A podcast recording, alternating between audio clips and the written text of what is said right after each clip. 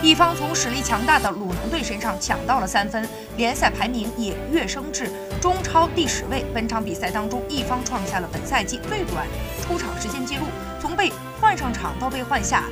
杨方志在场上一共只停留了九十五秒。这不仅仅是一方的无奈，在本赛季当中，重庆、深圳、佳兆业等球队都这么做过。冬季转会时，一方也曾经盯上过张修为，不过张修为最终去了恒大。现阶段，既然一方的多数 U 二十三球员都还存在着比较大的差距，